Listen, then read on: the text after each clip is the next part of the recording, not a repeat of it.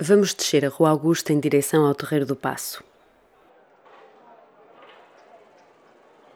Em 1929, Fernando Pessoa está a ler o primeiro volume das Confissões de Aleister Crowley, um mago e ocultista britânico que, na viragem do século XIX para o século XX, teve grande notoriedade conhecia eh, várias figuras famosas, conhecia, estava eh, em contato com Aldous Huxley, com Albert Einstein, preparou uma uma exposição em Berlim com alguns grandes modernistas alemães e neste sentido, o Crowley era uma pessoa mesmo muito internacional que viveu entre Berlim, Londres e Paris e fez as suas grandes viagens e a pessoa viveu naquela pequena baixa lisboeta.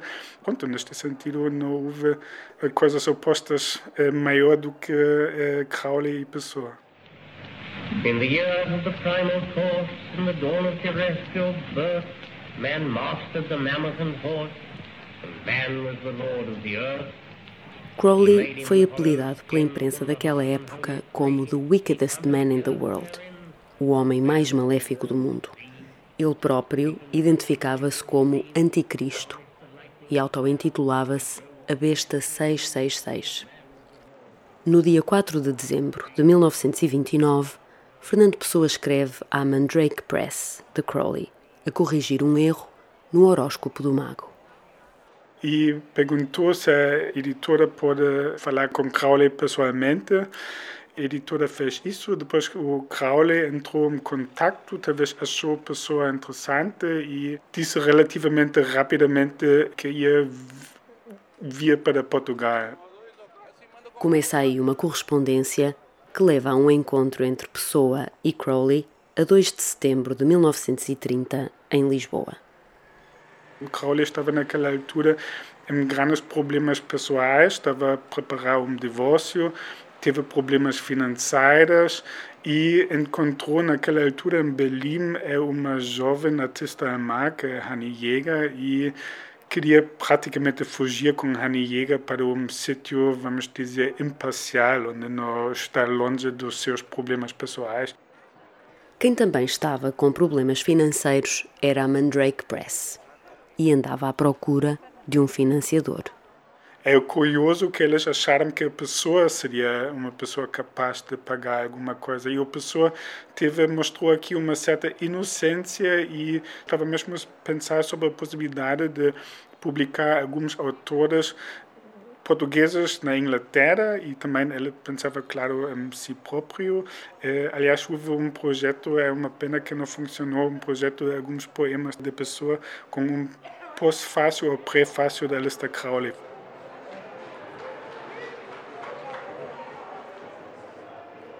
Imagina esta rua em 1930.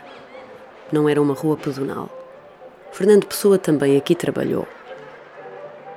A agitação da Rua Augusta devia-se sobretudo ao comércio.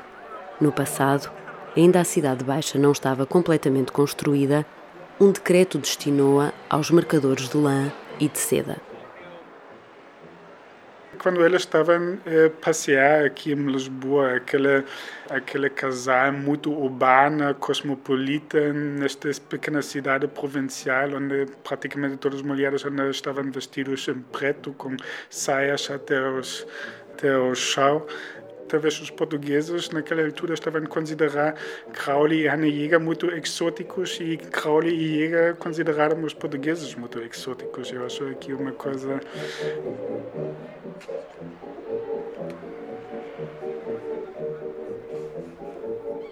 Crowley e, e Hani Jäger eh, ficaram só uma noite em Lisboa e foram depois diretamente para Cascais ou para Estoril. A mais importante para Crowley era a praia e o sol.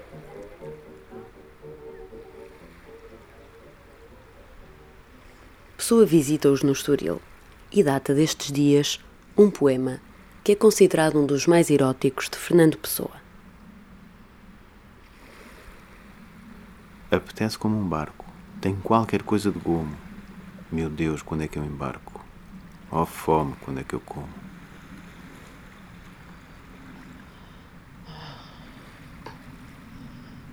talvez a pessoa testemunhou lá uma sessão de magia sexual entre os dois, não sei o que é. É, um, é muito especulativo, mas com certeza a pessoa teve um certo fascínio pelo Hani Jäger, isso é claro. Entretanto, o Alistair Crowley teve um, um devaneio demasiadamente ativo. Fizeram lá um, uma coisa qualquer sexual demasiadamente alta no Hotel Paris, que ainda existe, no Estoril. De tal maneira que o manager expulsou aquele casal.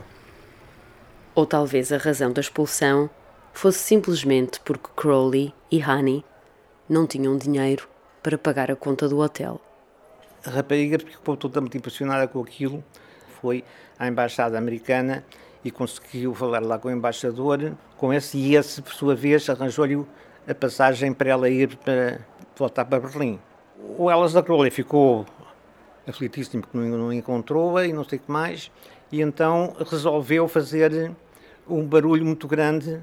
E é aí que, com a ajuda de Fernando Pessoa, simulou suicídio na boca do inferno. Crowley terá deixado uma nota de suicídio no local, debaixo de uma cigarreira com desenhos egípcios. LGP, ano 14, Sol em balança. Não posso viver sem ti. A outra boca do inferno apanhar-me-á. Não será tão quente como a tua. Issos. Tu, Liu. E este caso tornou-se público. A coisa depois saiu em grandes paragonas no, no século ilustrado e depois mais tarde no, na revista Detetive francesa. Quem escreveu todo o artigo foi o Fernando Pessoa. Crowley contribui para que Fernando Pessoa, que estava a escrever eh, romances policiais, comece a escrever outro romance policial eh, fingindo o suicídio na boca do inferno a Lester Crowley. Talvez este romance policial tivesse sido a consagração internacional de Fernando Pessoa, mas como muitas das ideias que teve, ficou por concluir. Mas fora, digamos, dessa instrumentalização de Lester Crowley para um romance policial, Crowley talvez terá conseguido que Fernando Pessoa se interessasse ainda mais eh, pelo, pelo hermetismo e pelo ocultismo e pela iniciação em tempos em que já estava muito interessado. E a verdade é que há muitos textos de ocultismo de Fernando Pessoa a seguir o encontro com Lester Crowley e que talvez o mais importante do encontro não foi Crowley, foi o que Crowley representava no mundo ocidental como uma das figuras mais emblemáticas eh, da recuperação de tradições ocultas.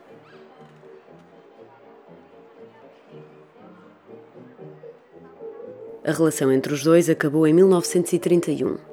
Crowley ainda continuou a escrever a Fernando Pessoa durante alguns meses, mas a partir de certa altura, de Pessoa nunca mais obteve resposta. Vamos agora para o Café Martinho da Arcada, no Terreiro do Passo.